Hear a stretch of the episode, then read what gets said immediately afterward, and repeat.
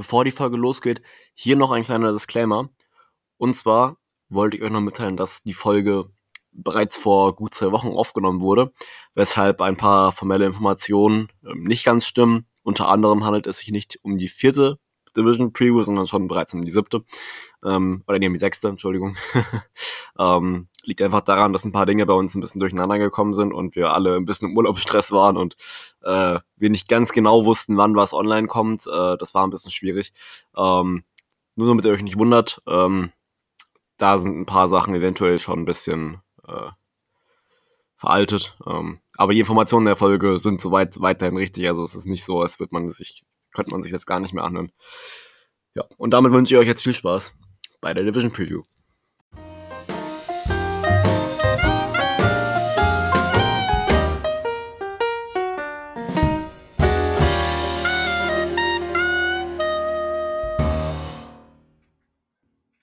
Wir sind wieder zurück, heute mit der vierten Division Preview. Ja, erstmal herzlich willkommen. Vielen Dank, dass ihr eingeschaltet habt zu der heutigen Folge vom Huda Germany Talk. Ähm, meine Stimme dürfte euch ein bisschen unbekannt vorkommen, nachdem ich die letzten Wochen gefühlt nie dabei war. Ähm, aber der Bene kriegt halt mal eine kleine Moderationspause. Ist aber in den nächsten Wochen, glaube ich, wieder sicher dann dabei. Äh, Grüße gehen da auf jeden Fall raus. Ähm, heute beschäftigen wir uns mit der AFC East und ähm, ja, erstmal begrüße ich vom Huda Germany Talk meinen heutigen Mitstreiter. Auch eine Stimme, die in den letzten Wochen, glaube ich, oder bei den Division Previews zumindest bisher noch nicht dabei war. Phil, herzlich willkommen. Vielen Dank, dass du da bist. Guten Tag, freut mich heute mein Debüt zu haben. Aber, ähm, wie ihr uns ja kennt von den letzten Division Previews, ähm, haben wir uns immer Gäste dazu geholt, äh, immer von eigentlich einem Fan von einem Team aus einem, von, einer, von einem Team aus der Division, die wir gerade halt behandeln. Und äh, wir haben uns mal umgeschaut, was für Podcasts es denn so zu den einzelnen Teams gibt im deutschsprachigen Bereich. Und wir sind dabei auf die Dolphins Drive gestoßen. Von den Dolphins Drive haben wir heute den Tobi zu Gast. Herzlich willkommen. Moin und schönen Dank für die Einladung. Jawohl, wir freuen uns, dass du hier sein kannst. Ähm, hier auch nochmal schon direkt zum Anfang. Ich soll auf jeden Fall bei den Jungs vorbei. Ähm, haben einen sehr coolen Podcast schon aufgebaut. Ich glaube, wie lange macht ihr denn jetzt schon den Podcast? Äh, etwas über zwei Jahre. Ich glaube, es war ähm, Anfang Juli waren es zwei Jahre. Über 100 Folgen doch... auf jeden Fall. Ah, sehr schön. Das ist natürlich sehr, sehr cool. Da blicken wir auch schon drauf. 100 Folgen, dann knacken wir hoffentlich zur Saison. Da kommt hoffentlich irgendwas Cooles dann. Aber es ist auf jeden Fall sehr, sehr cool. Und ein kleines Shoutout an euch auch nochmal wegen eurem coolen Intro. ja, das, das haben wir äh, schon haben wir schon im Voraus drüber geredet, dass, es, dass, ich das, dass mich das sehr angesprochen hat. ja, ist äh, witzige Nummer. Die Dolphins haben äh, den sogenannten Fight Song, das ist so ein Teamlied, das kommt, glaube ich, aus den, aus den 70ern ähm, und eine Punkband aus äh, San Francisco hat das gecovert, ist ganz cool, ist auch schon ein paar Jahre alt. Aus einer Bierlaune heraus und aus der Tatsache, dass wir ein neues Intro haben wollten, haben wir denen äh, eine E-Mail geschrieben, Ende letzten Jahres. Die äh, Antwort kam passenderweise zu Weihnachten, dass sie uns erlauben, das Intro zu benutzen, dass sie gerne mal Gäste bei uns sein möchten, dass wenn sie nach Deutschland kommen, sie uns auf die Gästeliste setzen und, und, und. Also die waren hellauf begeistert. Typisch, typische ja, Amis halt, ne? Ja, das typisch Amis. Dieser, dieser amerikanische Vibe, der hat's einfach so ein bisschen in sich, ne? ja, auf jeden Fall. Genau, und äh, wie gesagt, schaut bei den Jungs vorbei, hört euch dieses äh, geniale Intro an. Ja, da bist du direkt, da bist du direkt hellwach bei der Podcast-Folge dabei. Das ist echt der Wahnsinn. Okay, ähm, damit kommen wir mal zum eigentlichen Thema der Folge. Wir haben jetzt schon wieder hier drei Minuten über irgendwas anderes gelabert. Aber wir fangen eigentlich mal direkt bei den Dolphins an, hätte ich gesagt, so in der gleichen Manier, wie das in anderen Folgen bisher war. Ähm, da wird sich auch, wenn sich das Personal hier ein bisschen verändert hat, nicht viel an sich an der Struktur der Folge ändern. Ähm, wie gesagt, wir reden über die Teams, was ist in der Offseason passiert, äh, worauf können wir bei dem Team in der nächsten Saison hoffen, jetzt die bald ansteht. Und ähm, aufgrund unseres Gastes fangen wir auch mit den Miami Dolphins an. Und nochmal einen kurzen Rückblick auf die letzte Saison. Es war ja wirklich sehr, sehr ärgerlich, dass man mit einem Rekord von äh, 10 und 6, korrigiert mich falsch, ist, falsch war, ähm, nicht in die Playoffs gekommen ist. War wirklich nur ganz, ganz knapp. Ähm, die Saison war von den Dolphins definitiv die beste seit längerem. Ähm, und da war ich persönlich, äh, ich hätte den Dolphins schon gegönnt, in die, in die Playoffs zu kommen, muss ich ehrlich sagen. Hat mich sehr gefreut zu sehen. Ähm, aber es war so ein ganz kleiner, so eine kleine Sache, die einfach gefehlt hatte. Und ähm, dann ging es in die Offseason und wenn ich mir mal so die Offseason der Dolphins anschaue, da muss ich ehrlich sagen, bis zu einem gewissen Punkt war das eigentlich eine relativ ruhige Offseason, weil so viel äh, Bäume ausgerissen wurden bei den Dolphins nicht, oder? Wie hast du die Offseason erlebt, Tobi? Och, ich, es war relativ, äh, relativ entspannt. Äh, daher, ähm, dass man ähm, dass man jetzt einfach nicht so die, nicht so die Themen hatte oder dass das eine Thema, was die Dolphins Community weltweit gerade nun mal so hat, alles andere überstrahlt. Also es war bis vor ein paar Wochen relativ ruhig, ja. Das kann man so sagen. du sagst es schon, bis vor ein paar Wochen äh, zu dem Thema, was vor ein paar Wochen dann passiert ist. Ich denke mal, dazu kommen wir auch noch. Aber da gab es ja noch so ein paar andere Dinge. Also wenn wir jetzt mal zum Beispiel auf die. Aber, ja, ähm, bevor, du jetzt, bevor du jetzt weiter äh, redest, ich, ich hätte noch eine, ja. Frage. Ich hätte eine Frage an unseren Gast. Ähm, weil es mich persönlich interessiert und weil ich es damals, glaube ich, schon in einer unserer Folgen gesagt hatte als Hot-Take und mich jetzt einfach die Meinung äh, von jemandem interessiert, der sich halt ausgiebig mit den Dolphins beschäftigt. Ähm, meine, meine Überzeugung war damals, dass es gar nicht so schlecht war, dass die Dolphins die Playoffs in diesem Jahr verpasst haben, weil sie so einen höheren Draft-Pick bekommen. Und gerade bei dem jungen Team, das vielleicht gar nicht so schlecht ist, wenn sie da ein bisschen höher picken dürfen und dann das Team besser aufbauen können. Oder was oder siehst du es so ähnlich oder hättest du gesagt, nee, die Dolphins hätten unbedingt die Playoffs gehört? Ähm, da wir uns ja auch mit der, mit der Draft-Class äh, aufgrund der Tatsache, dass die Dolphins mal wieder mehrere First-Round-Picks hatten, äh, gut auseinandergesetzt haben und ähm, wir auch jedes Jahr diesen äh, Fanclub Mock Draft machen, ähm, war's, ist es aus meiner Sicht eigentlich egal gewesen, was, was den Draft Pick angeht, wie die Dolphins die letzte Saison abgeschnitten haben. Sie hätten ohnehin, wenn er dann noch verfügbar gewesen wäre, wovon man ausgehen kann, äh, Jalen Phillips gewählt, weil er halt einfach ähm, so sehr in die Suchmaske der Dolphins reinpasst und ich gehe davon aus, dass sie, äh, wenn sie ihn dann nicht bekommen hätten oder wenn die, die Gefahr, wenn die Gefahr bestanden hätte, dass sie ihn nicht bekommen, dass sie für ihn auch hochgegangen wären. Aus sportlicher Sicht willst du natürlich immer gewinnen und es war verdammt nochmal verflucht ärgerlich, ähm, dass, die, dass sie die Playoffs nicht geschafft haben. Gerade ähm, den Blowout in Buffalo, äh, das letzte Spiel, was sie mit 40 Punkten Unterschied verloren haben, das hätte es jetzt äh, nach der Saison nicht noch gebraucht. Aber generell bin ich doch sehr zufrieden. Auch gerade über die Draft-Picks. Davon mal ganz abgesehen. Okay. Danke. Ähm, ja, das hast du gerade schon wirklich super, super zusammengepasst, äh, zusammengefasst. ähm, gerade auch beim Draft, äh, ich denke mal so die erwarteten Sachen eigentlich gemacht. Äh, mit, mit, dem ersten Pick direkt einen Receiver gewählt, Jalen Waddle, mit, Jalen Phillips gleich noch einen auf jeden Fall Top 5, wenn nicht sogar de, den besten Edge Rusher im Draft äh, geholt, dann 18 Jalen Phillips in der zweiten Runde mit äh, John Holland noch einen klasse Safety bekommen, der eigentlich auch bei vielen weit oben stand. Ähm, also ich, ich finde, die Dolphins hatten in meinen Augen auf jeden Fall einen Top 10 Draft. Äh, und wie sie es auszahlen wird, werden wir sehen. Ich wollte nochmal über die Offseason Additions und ähm, die Departures, also Spieler, die gegangen sind, re äh, reden.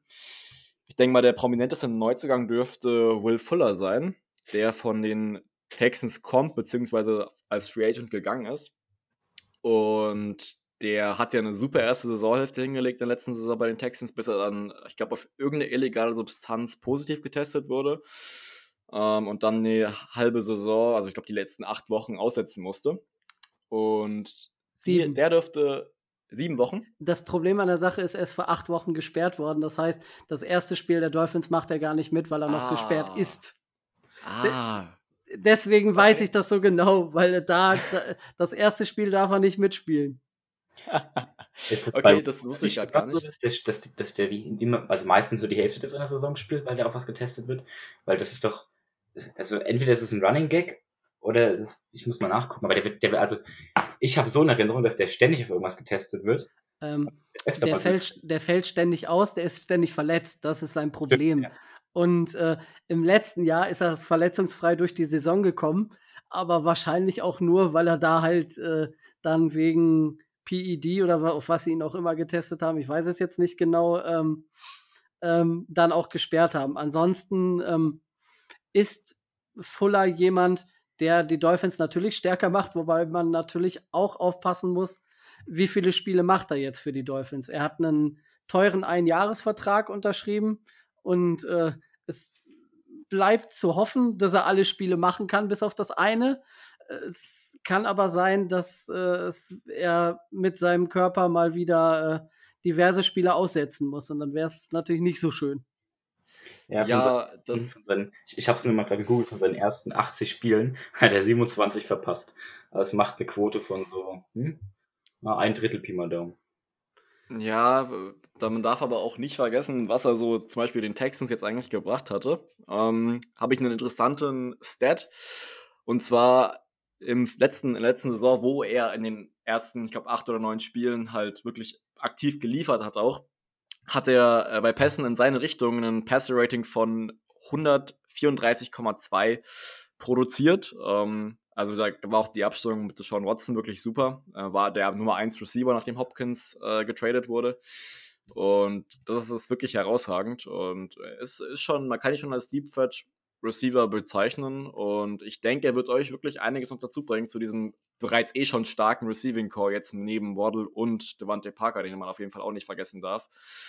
Und Mike ist als Talent sowieso. Ähm, Genau, und wegen Abgängen in der Offseason, also da gab es auch nichts groß, allzu Größeres zu beklagen, bis auf äh, Ryan Fitzpatrick, also der Quarterback, der, ich sag mal, jetzt die letzten zwei Jahre immer mal wieder reingekommen ist, beziehungsweise der Starting Quarterback war, zumindest über weite Teile, ähm, der wirklich auch mit spektakulären Bällen aufgefallen ist. Ähm, also der dürfte ein echter Fanliebling bei euch gewesen sein, oder? Definitiv. Nicht nur wegen seiner, äh, wegen seiner Behaarung im Gesicht, wegen seiner Brust, wegen seiner Brustbehaarung und seiner geilen Outfits, auch wegen seiner Spielweise, weil es typischer Ganzlinger, dem ist halt scheißegal, was mit dem Ball passiert. Der, hat, der hatte eine gute Connection zu, äh, zu Devante Parker und der hat die Dinger einfach rausgefeuert und äh, egal in welches Fenster und klar, Fanliebling auf jeden Fall und ähm, es wird schwer, sie, den nächstes, äh, den kommende Saison in einem anderen Trikot zu sehen. Das wird schon nicht einfach werden. In diesem Fall beim Washington Football Team dann, äh, ja. wo er auch auf jeden Fall Starting Quarterback sein wird.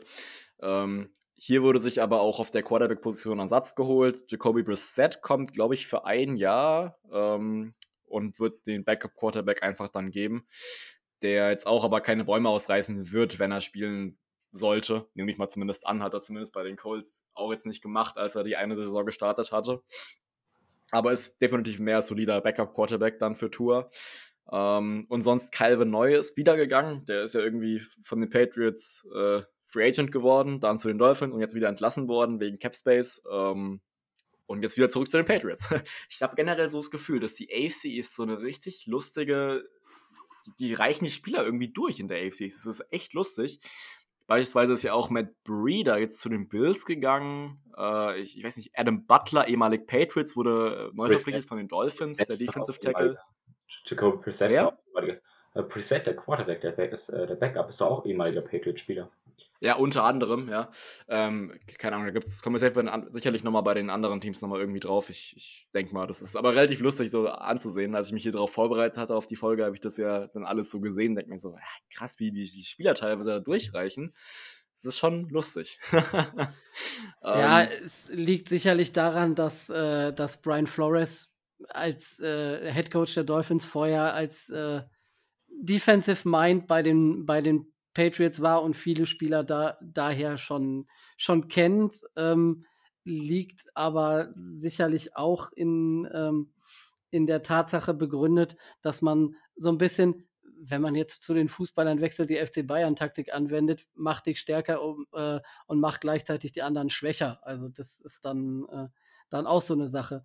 Bei, äh, bei Venoy noch mal kurz, der hat, ähm, der war solide bei den Dolphins, ähm, hat aber zu viel Geld verdient. Und äh, wir vom Dolphins Drive hatten letztens äh, einen, äh, einen Journalisten aus Miami zu Gast, der hat einen, der hat einen Satz geprägt, der ganz gut passt. Es gibt den Off-Season Brian Flores und es gibt den In-Season Brian Flores.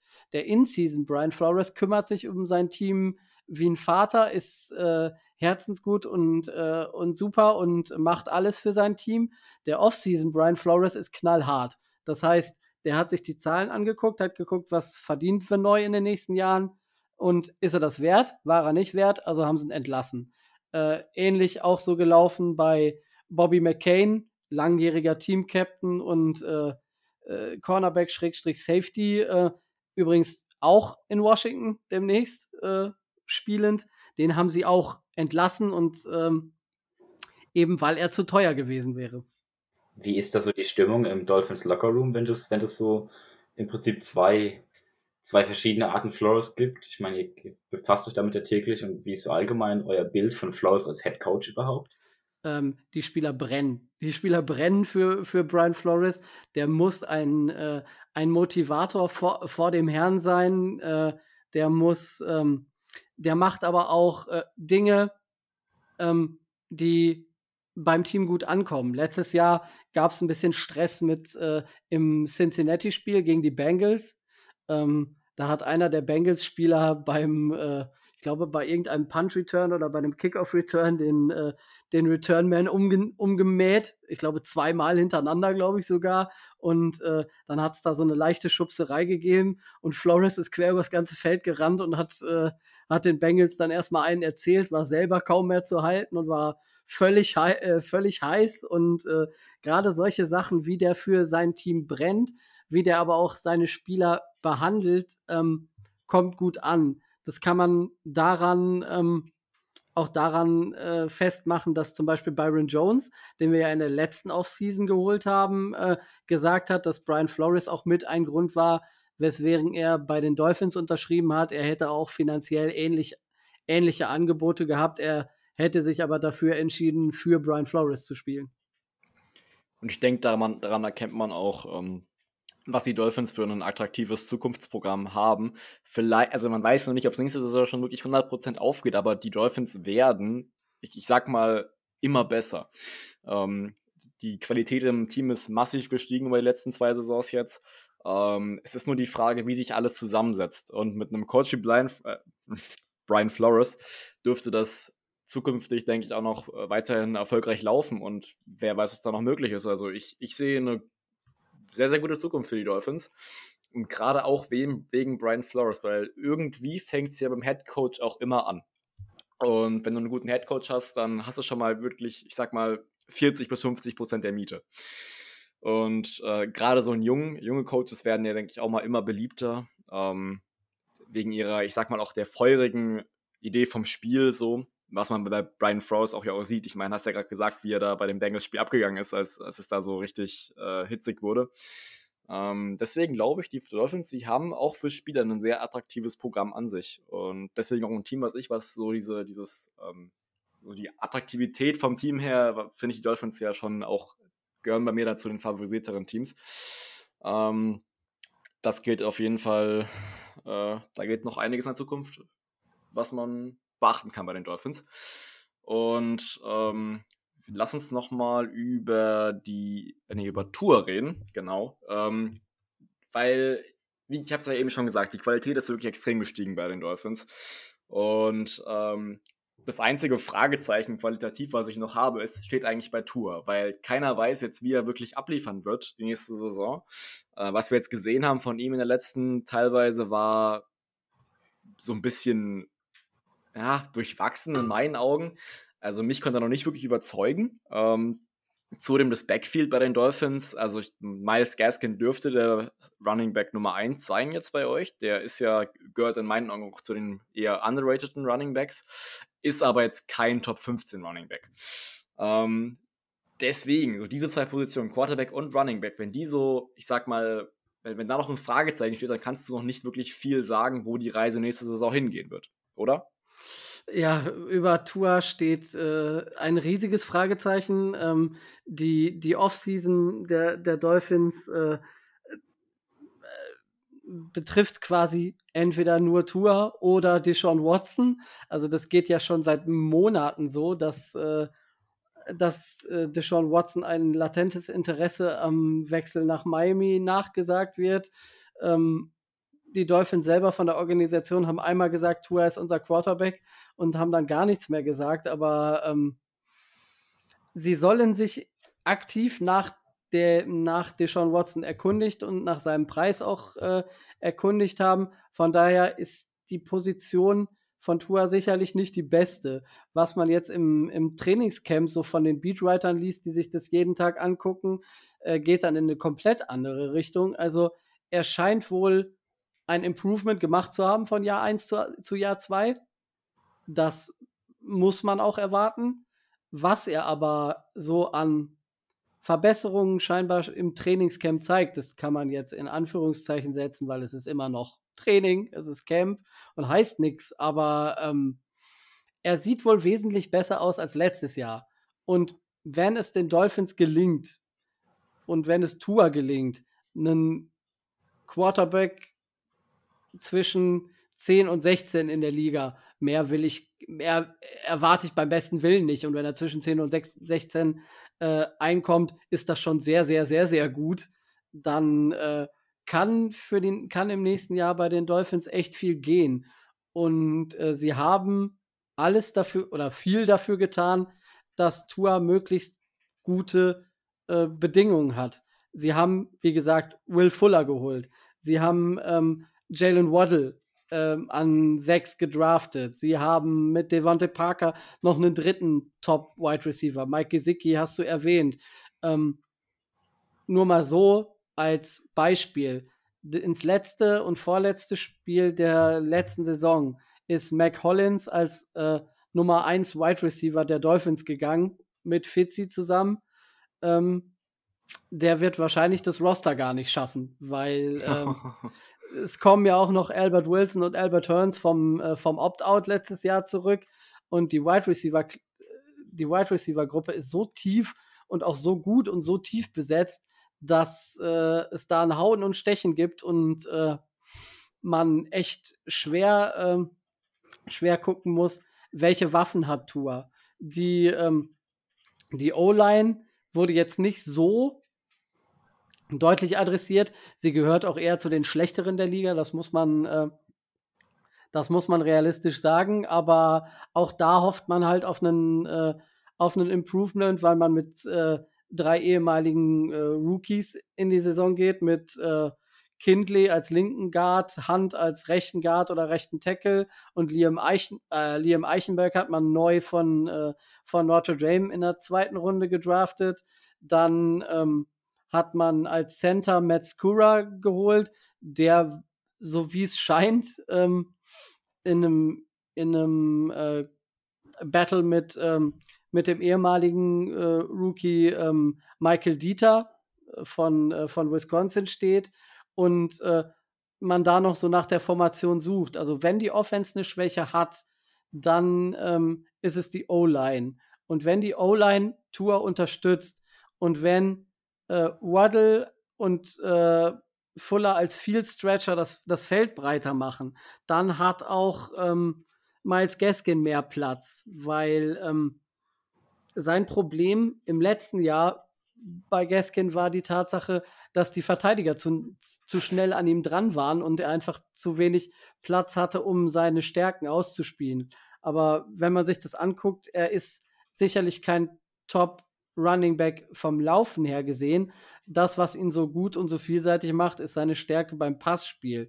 Also er hat letztes Jahr äh, auch knapp 1000 Scrimmage Yards gemacht und ähm, wenn es gelingt, dass äh, sich alle Beteiligten, die O-Line, Rookies und Tour ein bisschen verbessern, dann kann, kann auch aus Miles Gaskin ein richtig guter Running Back werden und dann kann äh, die Offense äh, der Dolphins sehr gut funktionieren.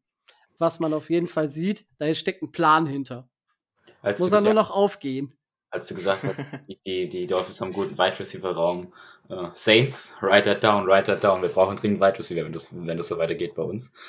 Um, ähm, aber nochmal eine, eine Person, auf die ich nochmal gerne zurückkommen würde, ist Mike Gesicki. Um, ähm, weil der ist irgendwie so aus dem, aus dem Nichts aufgetaucht und gehört für mich jetzt schon zu den na, fünf besten, würde ich sagen, fünf besten Titans. Und da ist definitiv eine Menge Potenzial da. Ähm, ja, wo, wo kam der her? Also, ähm, warum, warum habt ihr den? Warum haben wir, warum haben wir den nicht? Wichtig, wichtig, dabei, wichtig dabei ist die Tatsache, wie du die Tight End Position definieren möchtest. Wenn du den Tight End äh, in erster Linie auf, sein, äh, auf seine Passfangqualitäten reduzieren willst, gehört Mike Gesicki sicherlich zu den Top 5. Das, das auf jeden Fall. Ähm, man sieht, der hat im College Basketball gespielt und äh, der kann den Ball in unmöglichen Situationen fangen. Dem kannst du den, selbst wenn der Ball schlecht geworfen wird, kriegt er den noch runter. Der hat eine Sprungkraft bis zum geht nicht mehr. Der ist ein Red Zone Threat äh, ohne Ende. Ähm, aber äh, sein Blocking ist halt äh, relativ bescheiden. Das äh, ist so seine große Schwäche. Ähm, man hat ihn in erster Linie auch wegen seiner Receiving Skills geholt. Ähm, ich würde ihn aber eher an acht oder neun in der Liga äh, als Tight End einschätzen, eben weil er zwar das eine sehr gut kann, aber das andere nicht, nicht so gut kann. Von daher, man wird sehen. Offen in unseren offensiven Positional Rankings hatten wir den, glaube ich, sogar in den Top 5 gehabt bei den Titans, wenn ich mich nicht täusche. Ähm, du hast gerade wirklich schon gefühlt jeden einzelnen Punkt hier weggenommen, den ich noch ansprechen wollte über die Offense. Sorry. Also die O-Line und Miles Gaskin und jetzt auch noch Mike Gesicki.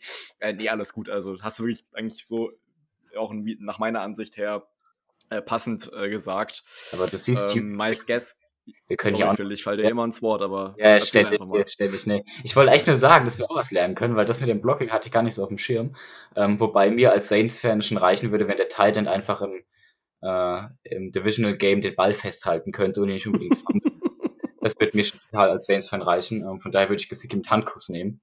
Aber, aha, interessant. Diesen, diesen Namen erwähnen wir im Podcast natürlich nicht, deswegen ist der Tyrant, dessen Namen nicht genannt werden darf. Ähm so ein Held. äh, ja, ja. Aber anderes Thema, anderes Thema.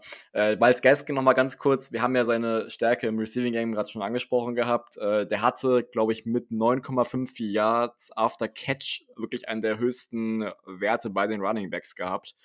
Ähm, ich finde ihn auch sehr underrated, ist ein sehr, sehr guter Running Back, aber an sich vom Lauf her kein Top 15, kein Top 20 Running Back. Äh, deswegen habe ich da noch Fragezeichen, aber wenn das halt alles aufgeht, auch mit dieser jungen O-Line, die dann noch irgendwie vorne dran steht, die noch aus, aus ich glaube, äh, lauter Sophomores, also Zweitspieler äh, im zweiten Jahr besteht, ähm, dann kann da was gehen. Auf jeden Fall in der Offensive. Die Waffen sind da, äh, bin ich gespannt. Und die Defense, dazu kommen wir jetzt. Ähm, ja, also da ist, die ist auch nicht wirklich viel älter, oder die Defense? Also ich meine, ähm, fangen wir mal zumindest bei dem, beim Pass Rush an. Also unter anderem Jalen Phillips jetzt, er dürfte wahrscheinlich direkt starten auf, auf der Edge-Position. Ähm, sonst aber noch äh, in der Interior Defensive Line Christian Wilkins und Raekwon Davis, also auch zwei gute Interior Linemen. Und auf der anderen Edge-Position noch Emmanuel Ogbar. Ähm, also ich weiß nicht, wie der Pass Rush der Dolphins so aussieht. Äh, Tobi, warst du damit letztes Jahr so zufrieden, was die Defense, zumindest was den Pass Rush angeht, äh, her gezeigt hat? Ähm, teilweise ja, teilweise nein. Deswegen, äh, deswegen hatte ich eigentlich äh, andere Needs. Also wer hundertprozentig dermaßen derbe abgeliefert hat, war äh, Emmanuel Ogbar. Das war ähm, beeindruckend, sehr, sehr, sehr beeindruckend. Ähm, ich hätte, hätte gedacht, dass Shaq Lawson, den man aus, äh, aus Buffalo geholt hat letztes Jahr, dass der mehr abgeliefert hätte. Den hat man ähm, äh, jetzt in der, in der Offseason in einen, in einen Trade mit involviert mit Houston und hat dafür ähm, äh, den Linebacker äh, Bernardrick McKinney, ehemaliger Pro Bowler, äh, geholt und der scheint wohl auch das im Trainingscamp so zu tun, was er angedeutet hat. Ähm, die Linebacker waren bei mir auch so ein bisschen so das, wo ich gesagt habe, da hätte mehr gehen können. Deswegen war ich auch gar nicht so traurig drum, dass, äh, dass Kyle Neu jetzt nicht mehr da ist. Ähm, Jerome Baker äh, als einer der, der Linebacker hat auch einen neuen Vertrag gekriegt, hat äh, ordentlich gecasht. Ähm, hat gut abgeliefert, hat gezeigt, dass er sowohl im Pass Rush äh, als auch in der Coverage ein, ein, guter ist. Benardrick McKinney ist vor allen Dingen gut ähm, gegen den Lauf. Und ähm, dann hat man noch so Fanlieblinge wie, ähm, wie Andrew van Ginkel, ähm, der halt aufgrund der Tatsache, dass, ähm, dass wenn neu da war, nicht so viele Snaps defensiv bekommen hat. Das soll sich in diesem Jahr aber ändern. Und der hat gerade bei den Special Teams im letzten Jahr ähm, gezeigt und angedeutet, dass auch von ihm noch ein Improvement zu erwarten ist. Und äh, wenn man jetzt dazu noch eben die, äh, die Rookies nimmt, die, die man geholt hat, gerade ähm, Jalen Phillips, der als bester Edge Rusher der, äh, des Jahrgangs gilt, der klar ähm, Fragezeichen wegen seiner Concussions hat, äh, hatte ja zwischenzeitlich dann auch mal aufgehört, hat dann wieder in ähm, hat dann wieder angefangen bei äh, bei oh Gott ähm, ah, bei den Hurricanes glaube ich damals äh, im College und hat da eine Riesensaison abgeliefert. Also da kann man da kann man und darf man einiges erwarten und auch da sind so sind so verschiedene Rädchen, die ineinander greifen und man merkt, dass, dass Brian Flores gerade auch in der Defense genau weiß, was er, was er möchte und gerade auch weiß, welche Spieler er dafür braucht. Ähm, ja. Ja, gen genau. Äh, hast du wieder perfekt auf den Punkt gebracht. Ähm, also, so wie ich die Defense sehe, hätte ich gesagt, dass es ein bisschen zwei Gesichter sind. Äh, der Pass Rush ist solide, Run Defense war ein bisschen problematisch. Ähm, mit den Linebackern auch. Äh, also Jerome Baker ist ein super Linebacker, aber dem, der muss noch so ein bisschen so einen Schritt nach oben machen, um so wirklich zu diesen, ich sag mal, Top, so den Top 10 bis 5 Linebackern so zu kratzen. Ähm, und sonst die, die Secondary, aber das ist die wahre Stärke in meinen Augen eigentlich. Ähm, zumindest wenn sie so bestehen bleibt, wie sie bisher dasteht. ähm, war ja auch letztes Jahr wirklich super. Xavier Howard, zu dem wir jetzt auch noch gleich speziell kommen, der war ja ein einziges Highlight-Tape letzte Saison mit seinen 10 Interceptions. Wirklich absolut Hammer, was der abgeliefert hat. Ähm, dann lass uns doch mal direkt über ihn reden. Da gab es ja, wir haben ja schon vorhin gesagt, dass es da so eine Sache gab vor ein paar Wochen, die so ein bisschen die Offseason der Dolphins überschattet hat. Und das waren ja diese Trade-Gerüchte um Xavier Howard, den Top-Cornerback. Und das hat ja alles damit angefangen, dass er äh, den Holdout gezogen hat bei den ähm, bei den ähm, bei Mandatory Minicamp, glaube ich, war das, ja. wo ja alle Spieler eigentlich dabei sein müssen, ähm, um halt die Dolphins unter Druck zu setzen bezüglich eines neuen Vertrages. Ähm, und irgendwann kam halt auch diese spezifische Trade-Forderung. Äh, Tobi, jetzt bring uns, nimm uns mal bitte durch den, äh, bring uns mal die Gedanken eines Dolphins-Fans näher, äh, wie das war, das, durchzulau äh, das zu durchlaufen. Ja, also Xavier Howard gehört zu den, hast du schon gesagt, der gehört zu den Top 3, 4, 5 Cornerbacks äh, der Liga. Ähm, seine Stärke ist halt, ist, sind halt die Interceptions letztes Jahr 10. Da konntest du eigentlich in jedem Spiel davon ausgehen, okay, wann, äh, wann fängt da mal wieder eine? Äh, das, da konntest du die Uhr nachstellen. Ein, ein super Typ. Ähm, aber das Problem an der Sache ist, nicht der Cornerback in, bei den Dolphins, der am meisten verdient, sondern das, äh, da hat man Byron Jones geholt und der hat im letzten Jahr solide gespielt, aber nicht gut gespielt. Und Howard hat sich dann natürlich die Frage gestellt: Moment mal, ähm, ich bin der beste Quarterback, Cornerback in, in meiner Mannschaft, äh, gehört zu den Top 5 der Liga, werde aber selbst in meiner Mannschaft nicht als Bestes bezahlt. Ähm, ich hätte gern mehr Geld. Ähm, klar, nur hat er erst vor, ich glaube, vor zwei Jahren knapp einen neuen Fünfjahresvertrag unterschrieben gehabt. Das heißt, das Ding läuft noch äh, vier Jahre und er war damals der bestbezahlte Cornerback der Liga. Äh, und jetzt dann neue Forderungen zu stellen, war ein bisschen gewöhnungsbedürftig. Ich war immer der Ansicht, dass man ihn schon äh, ihm hätte entgegenkommen können, dass man sich aber gemeinsam auf äh, ähm, gewisse Incentives hätte einigen können. Das heißt, ähm, dass man ihm für jede Interception über fünf dann eine gewisse, eine gewisse Summe zahlt oder so, dass er dann auch Leistung, äh, Leistung nachweisen muss, um eben dann an mehr Geld zu kommen, weil er in, aus der Vergangenheit so eine leichte ähm, Verletz Verletzungsgeschichte äh, mitgebracht hat. Es gab auch abseits des Platzes so ein, zwei Sachen, wo ihm die Dolphins die Stange gehalten haben, wo man sagt, ja, hm, ist vielleicht ein bisschen, bisschen undankbar, der Junge. Ich konnte verstehen, dass er mehr Geld haben möchte. Ich konnte auf, auf der anderen Seite aber auch die Dolphins ver verstehen, dass sie ihm nicht mehr Geld zahlen wollten. Denn dann hätte man das Problem, ein Spieler performt ein Jahr und will dann mehr Geld. Das heißt, man hätte jedes Jahr das gleiche Problem und hätte jedes Jahr die gleichen Diskussionen und man würde einen Präzedenzfall schaffen. Das ganze Thema hat sich nur spontan vor einer Stunde, also ich meine, um euch mal mitzunehmen, das ist jetzt hier äh, Sonntag, Sonntag kurz nach fünf und äh, seit Sonntag 16 Uhr explodiert Dolphins Twitter bis zum geht nicht mehr, weil sich die Miami Dolphins und äh, Xavier Howard jetzt auf äh, eine gewisse Verlängerung geeinigt haben. Das ist oh. auf, spontan. Ne? Äh, auf das der einen Seite, auf der einen Seite ist das so, weil der Preis, den die Dolphins für Xavier Howard veranschlagt haben, wahrscheinlich allen anderen Franchises, die da angefragt haben, werden. Das werden sicherlich so um die zehn mindestens gewesen sein, die sich mal nach dem Preis erkundigt haben, dass die abgeschreckt wurden durch einen Preis. Also ich könnte mir vorstellen, dass es mindestens äh, zwei First Rounder oder ein First Rounder und ein äh, Prime-Spieler gewesen sein müssen. Also es muss schon was gewesen sein für Xavier Howard, was äh, alle anderen abgeschreckt hat, sodass Howard klar geworden sein muss, hm, mit einem Trade wird es schwierig.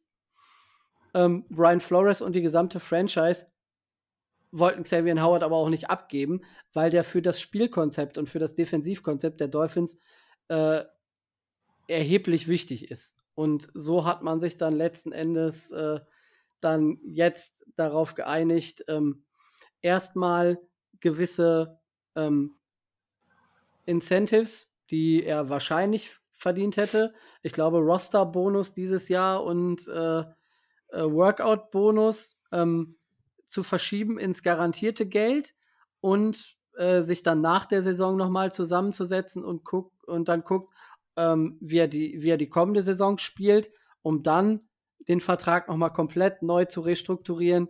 Das heißt, wenn er liefert, casht er nächstes Jahr richtig. Und ähm, das wäre mir dann aber auch recht, weil dann hätte er nochmal eine ähnliche Saison abgeliefert. Von daher, man kann damit zufrieden sein. Ich glaube, ich glaub, wir sollten Tobi einfach alleine den Podcast machen lassen. Ich glaub, der, würde das, der würde das Ding auch alleine fahren, bin ich ehrlich. Aber er, er macht es nee. großartig und das, ich, ich finde mal. Ja, ja. Absolut, absolut. Ich habe nichts einzuwenden. Ich finde das Konzept großartig, weil ich kann mich das erste Mal in unseren Podcast-Folgen zurücklehnen und gespannt zuhören. Und ich weiß halt, ist echt nicht. Also so gerade diese Einblicke von Dolphins Seite beschäftigen wir uns ja gar nicht so sehr damit. Also ja. es ist toll, was man so alles erfährt, was man so gar nicht äh, weiß. Das, das, das ist der Dolphins-Part. Meine Lücken kommen später erst. Ja. nee, aber wie gesagt, das ist die Linebacker der Dolphins da aufgezählt. Das dachte ich so, hui. Okay, da, Linebacker Dolphins, da habe ich einigen an, einiges an Nachholbedarf. Da kannte ich eigentlich keinen Namen richtig. Also äh, da, ui. Ich, ich, muss, ich muss jetzt, sonst, sonst kriege ich Ärger mit Micho, damit äh, dem einem unserer, mein, meiner, meiner beiden mit, mit Podcaster, sonst kriege ich Ärger mit, mit Micho, damit, dass ich Rico die Spitze nicht gebe. Das ist der dritte Podcaster. Ähm, wir haben noch im Roster Elandon Roberts, auch, auch ehemaliger äh, Patriot äh, laut PFF, glaube ich, im letzten Jahr der schlechteste äh, Linebacker äh, in der Statistik. Und wir, wir beten alle drum, dass der nicht verlängert. Wir vermuten aber, dass er aufgrund der Connection zu äh, Brian Flores die, die 53 dann doch noch schafft. Und äh, dann äh, ja. weiß ich schon, wer, wer in München laut aufschreit. also ich persönlich gebe jetzt meinen Senf nicht mehr groß zu Xavier Howard dazu, dafür haben wir jetzt schon zu lange über die Dolphins geredet. Ich sage einfach nur, dass es sich mir denken konnte, dass es dann wahrscheinlich darauf hinausläuft, dass, dass, dass sie verlängern werden. Da er wollte ja auch, er wird ja auch lieber verlängern, als zu, getradet zu werden, hat er selbst gesagt. Und wenn man sich da einigen kann, dann passt es ja. Aber Kommen wir. Es ist für die Dolphins ganz gut, dass da erstmal Ruhe herrscht und dass sie jetzt endlich ja. die Saison konzentrieren können und äh, genau. Vollgas ja. geben können. Kommen wir zum finalen Part der Dolphins. Dann gibt es erstmal nichts Dolphins mehr hier. nach 40 Minuten. Ähm, unsere Record Predictions zu den Dolphins. Also, wo wir sie ungefähr sehen vom Record her. Ähm, ich würde euch beiden mal den Vortritt lassen. Dann fangt ruhig an. Dann fange ich an, damit Tobi eine Sekunde Zeit hat. Ähm, ich habe die Dolphins bei jetzt mal 11 und 6 provisorisch eingepflanzt, äh, einfach weil ich die Bills oben drüber habe. Und ich aber denke, dass die Dolphins definitiv einen Winning Record schaffen werden. Ist aber die Frage da, wie, wie das, also ob es dann jetzt 11 und 6 oder 10 und 7 ist, ähm, oder vielleicht sogar 12 und 5, keine Ahnung, so am Ende genau. Aber ich denke, dass die Dolphins, wie gesagt, einen Winning Record schaffen werden. Und ich denke, dass sie die Nummer 2 mindestens sicher haben, je nachdem, wie die Bills performen. Vielleicht, wenn die Bills underperformen, die Dolphins einen super Start hinlegen und gleich richtig Gas geben. Ähm, vielleicht sogar die Nummer 1 werden, tendenziell aber eher Nummer 2 in der Division. Tobi? Ja, ich sehe ich seh die, seh die Dolphins äh, realistisch gesehen auch nicht, äh, auch nicht auf 1 in der Division, obwohl sie eine Chance haben, das äh, zu schaffen, sehe ich sie noch ein Stück weit hinter, äh, hinter den Bills. Ich habe im Vorgespräch gesagt, ähm, die Bills und die Dolphins sind sich sehr ähnlich, nur die, äh, die Bills wissen, dass sie, in, dass sie einen Top-Quarterback haben. Äh, das wissen die Dolphins noch nicht. Äh, deswegen, die Range bei den Dolphins ist relativ groß. Das kann, können sechs Siege werden, können auch zwölf, wer äh, zwölf werden. Ich sage jetzt äh, 10-7. Einfach nur, um was gesagt zu haben. Und zweiter Platz dann wahrscheinlich. Ja, zweiter Platz dann, ja. Okay, ich sehe schon, ich glaube, das ist das erste Mal, dass die Meinung von den Podcastern bei den Division Previews ein bisschen auseinandergehen. Äh, also jetzt komme ich. Ich habe die Dolphins, ähm, ich, ich label mich selber nicht so als Dolphins-Believer, sage ich mal.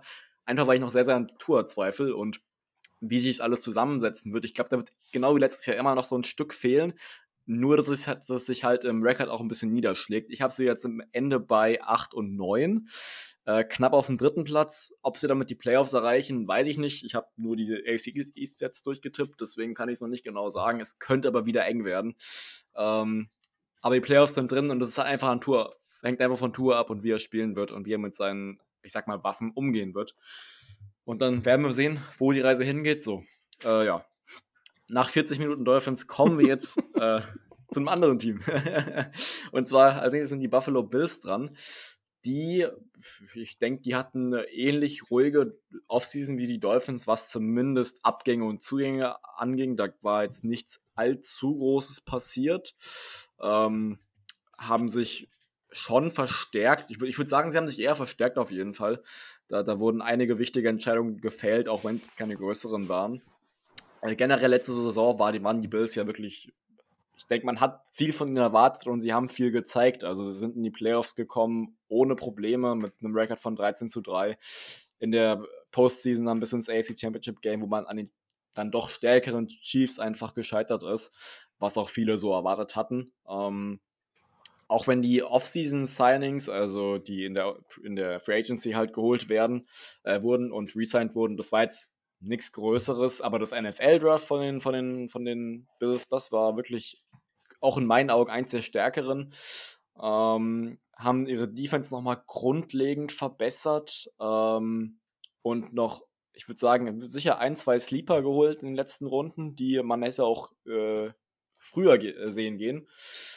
Äh, und ja, also ich weiß nicht, wie, wie, habt ihr so die Offseason der Bills gesehen? Ich, um jetzt nicht hier den Podcast einseitig zu machen, äh, da würde ich mal das Wort abgeben.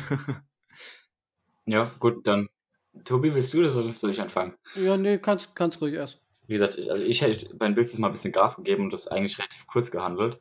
Ähm, ich denke, dass die Bills sich verstärkt haben. Definitiv Emmanuel Sanders von uns. Guter Receiver kommt hinzu. Ähm, allgemein relativ wenige Abgänge, beziehungsweise keine keine Abgänge an Key-Positionen. Ähm, die, Offen äh, die Defensive Line, beziehungsweise die Defensive Front, war so letztes Jahr ein bisschen die Problemzone der Bills. Da kam einfach viel zu wenig Druck äh, auf den gegnerischen Quarterback, was einfach teilweise zu so Shootout-Games geführt hat, die die Bills manchmal für sie entscheiden konnten.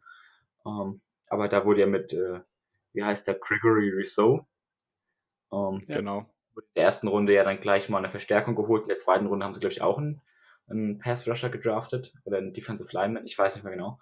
Um, genau, äh, Carlos Bassam aus äh, Wake Forest. Ah, ja, stimmt, das war's. Ja, genau.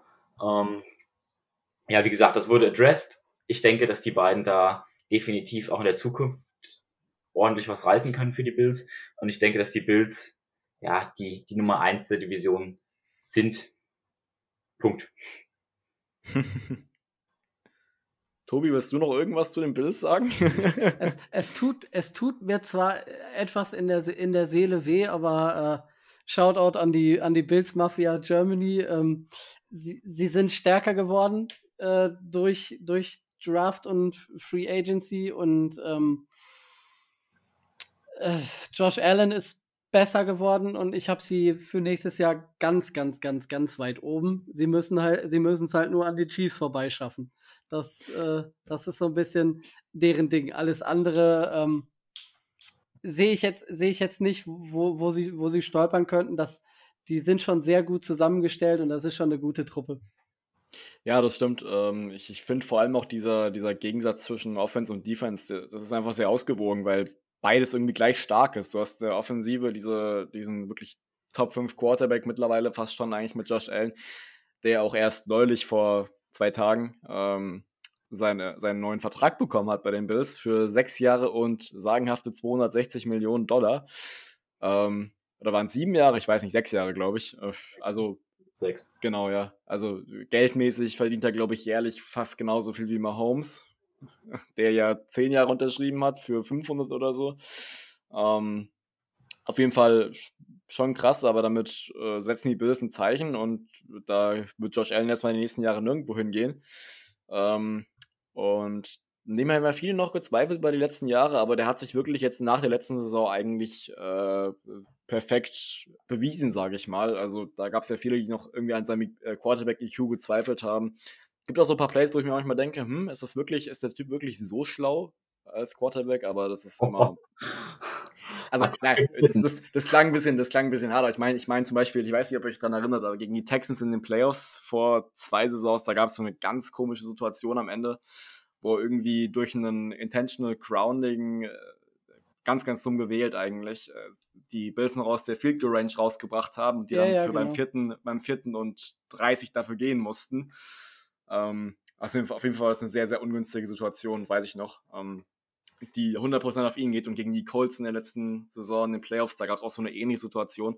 Also man kann ihn schon kritisieren für so manches. Ähm, ich bin auch nicht der größte Fan von seiner Spielweise, aber er hat einfach diesen, diesen krass starken Arm und äh, so eine gewisse Genauigkeit auch. Ähm, also an, den, an, der, an der Stärke des Quarterbacks oder an den Receivern oder generell an der Offense äh, soll es eigentlich nicht groß scheitern. Ähm, genauso die Defense eigentlich. Also auch da sehe ich eigentlich wirklich sehr, sehr viele Stärken. Ähm, vor allem so ein bisschen Erfahrenheit ist in diesem Team da. Spielen vor allem mit einigen Veterans, wie schon gesagt, Emmanuel Sanders schon geholt. Äh, äh, Cole Beasley ist ja auch schon eine ganze Weile im NFL-Geschäft dabei. Äh, die O-Line, ich glaube, da sind auch schon einige, ich sag mal, Urgesteine dabei. Die Spieler sagen mir vom Namen her aber teilweise nichts. Ähm, es ist ein sehr, sehr ausgewogenes Team, was sich einfach gerade in der absoluten Blühezeit, sage ich mal, befindet. Ähm, und wirklich da Schwächen auszumachen, ist relativ schwierig. Ähm, ich hätte gesagt, wo man auf jeden Fall noch arbeiten kann oder wo man noch ein bisschen vielleicht, ich sag mal, Verstärkung braucht, ist das Rushing, die Rushing Offense. Ähm, wir hatten, glaube ich, nur die 20. in der letzten Saison. Ähm, mit Devin Singletary jetzt einen soliden Running Back, aber auch einer, wo ich nicht, wo ich sagen wollte, dass der jetzt keine Top 20 oder Top 15 ist. Ähm, da, muss, da muss man noch dran arbeiten. Ähm, vielleicht kann man da auch noch die O-Line ein bisschen mit einbeziehen. Ich weiß nicht, wie, das da genau aussieht. Ähm, Wobei das, darüber kann man auf jeden Fall diskutieren. Um da mal wieder von der Zahlenseite herzukommen. Ähm, das mit der Offense ist, ist so ein Ding, weil die Builds einfach sehr passlastig sind und äh, viele, zum Beispiel viele ihrer ersten Versuche auch. Also ich glaube, das ist das Team mit der entweder höchsten oder zweithöchsten Quote an Bällen geworfen beim ersten Down. Ähm, da sieht es einfach dann im Rushing-Bereich halt etwas schlechter aus, weil da einfach die schieren Zahlen fehlen. Also klar, die sind noch, die, die reißen auch, wenn sie dann mal rennen, keine großen Plays, aber klar, wenn du weniger Versuche hast und summa summarum weniger Yards machst, wirst du halt hinter solchen äh, Teams landen, die Run First spielen, wie zum Beispiel die Titans. Genau, da, da, das sehe ich gerade auch, das, was du gerade gesagt hast, die Statistik, dass die äh, Bills bei den Early Downs äh, das, die, die zweitmeisten äh, bei den zweitmeisten Snaps halt wirklich gepasst haben.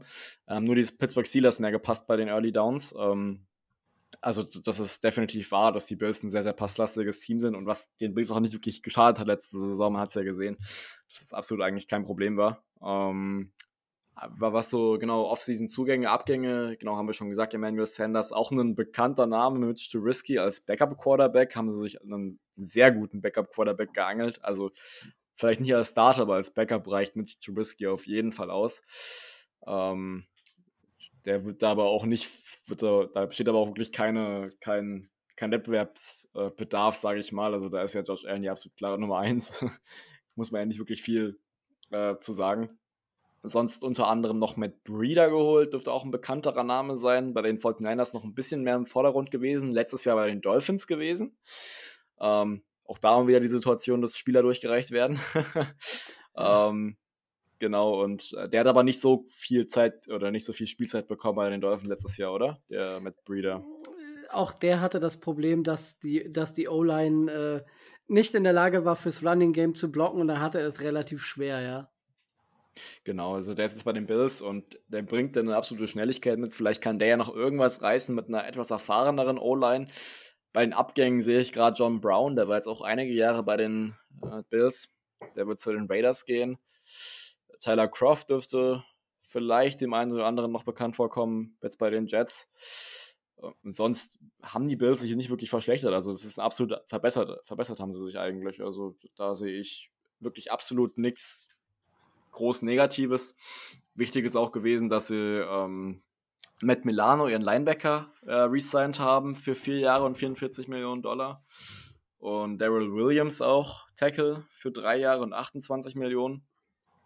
Haben da wirklich eigentlich solide Arbeit über die Offseason geleistet, das, auch das Front Office. Ähm, und äh, ich, ich denke, sie können genau wie letztes Jahr auch dieses Jahr alle Erwartungen wieder erfüllen. Äh, ich wüsste nicht, warum nicht. Ich, ich sehe ich seh wirklich keinen Punkt an dem Team, wo ich sagen würde, dass es wirklich, äh, dass es wirklich Grund zur Sorge ist. Äh, haben einen super Coach auch mit Sean McDermott. Nicht unverdient auch Kandidat für Coach of the Year gewesen. Ähm, so, so diese Mischung aus diesen, aus diesen jungen und erfahrenen Spielern mit einem größeren Anteil von den erfahreneren Spielern ist wirklich das, was es eigentlich ausmacht. Das war bei uns äh, in der Super, in dieser, in dieser Klasse-Saison bei den Saints 2018, 19 war es ja auch so, ähm, dass wir wirklich so diesen wirklich guten, ausgewogenen Anteil an äh, Veterans und jungen Spielern hatten. Und da hat wirklich alles gepasst. Äh, vom Quarterback, Running Back, Receiver, Defense war super. Also ich, ich, ich würde den Bills zutrauen, äh, dass sie dieses Jahr oder nächstes Jahr, nee, ja, schon dieses Jahr logischerweise, den Super Bowl auch gewinnen können und wirklich dafür gehen können und das auch wirklich hoffen können. Also ich, ich sehe da wirklich eine, eine sehr, sehr gute Saison für die Bills kommen. Record Prediction?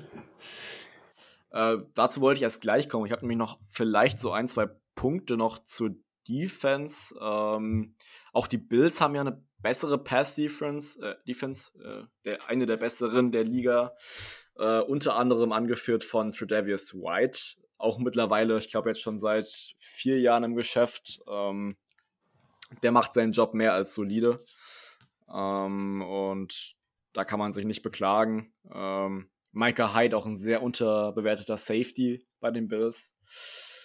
Und die Linebacker, ich habe gerade eben schon gesagt, dass Matt Milano resigned wurde. Der spielt neben Tremaine Edmonds. Das sind auch zwei wirklich sehr, sehr gute Linebacker.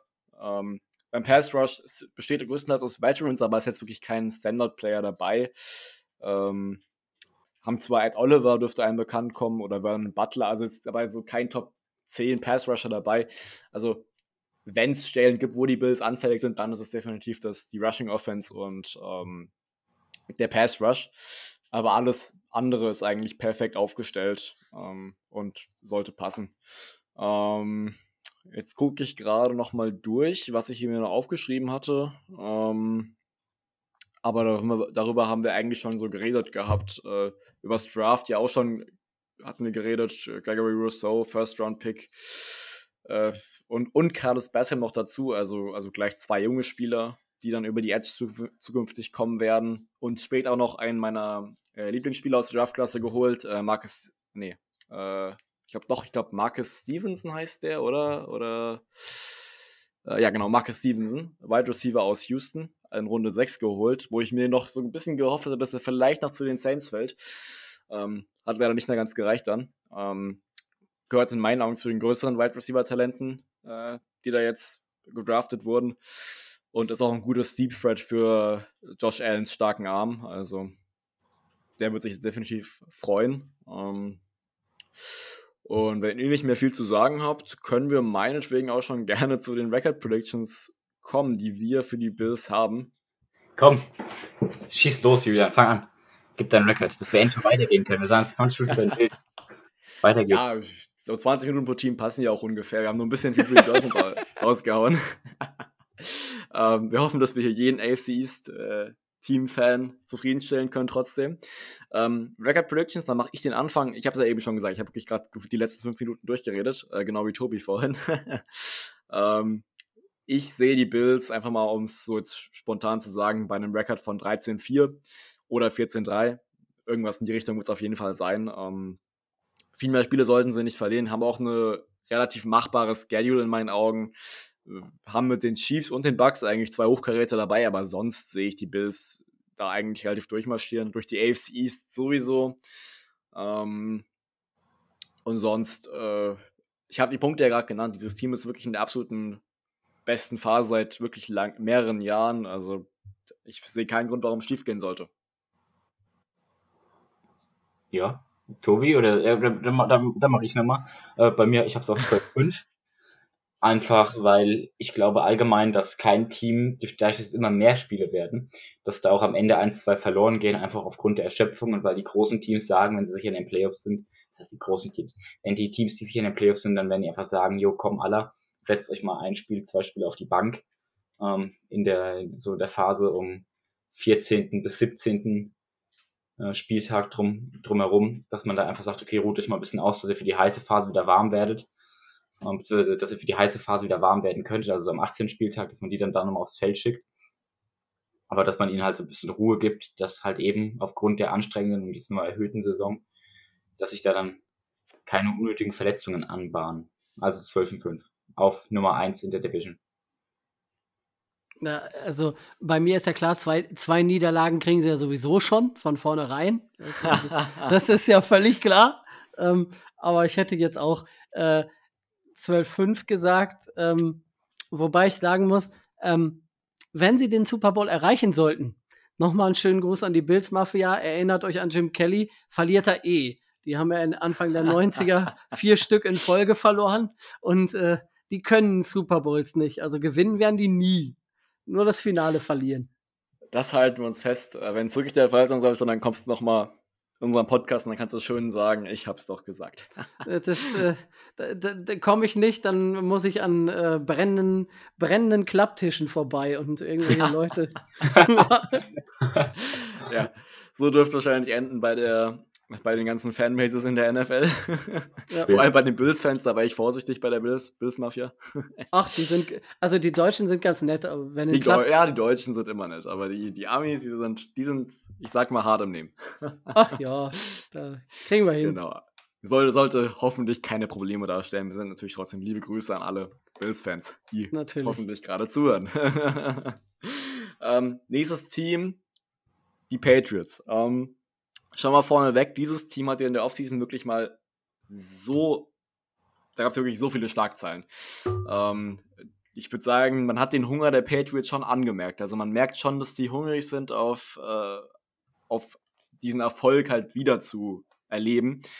Äh, eigentlich der absolute Dominator gewesen der AFC East über die letzten 15 Jahre. Also zwischen, zwischen der vorletzten Saison und den, ich weiß nicht, 12, 13, 14, 15 Jahren vorher war ja nur einmal, waren sie nur einmal nicht AFC East Champion ähm, oder äh, Division-Sieger besser gesagt. Äh, das war, dürfte 2008 gewesen sein, als Brady mal ein Jahr ausgesetzt hat. Aber seitdem Brady weg ist, haben sich, hat sich das Blatt ein bisschen gewendet. Ähm, da gab es ja auch viele Diskussionen. Ähm, und die Patriots haben letztes Jahr schon deutlich geschwächelt. Man hat ihnen angemerkt, dass da irgendwas nicht gepasst hatte. Ähm, genauso hat man auch in der Offseason angemerkt, dass sie das nicht nochmal durchgehen wollen.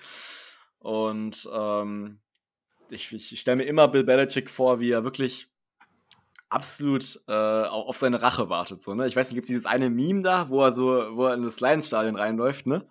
Und es ist ja wirklich schon zum absoluten Meme-Template geworden. Und ich finde den Typ eh genial. Also Bill Belichick ist ein absolut, absolut legendärer Coach einfach. Ähm, und äh, deswegen habe ich die Patriots auch eigentlich noch nie so kritisch gesehen wie viele andere.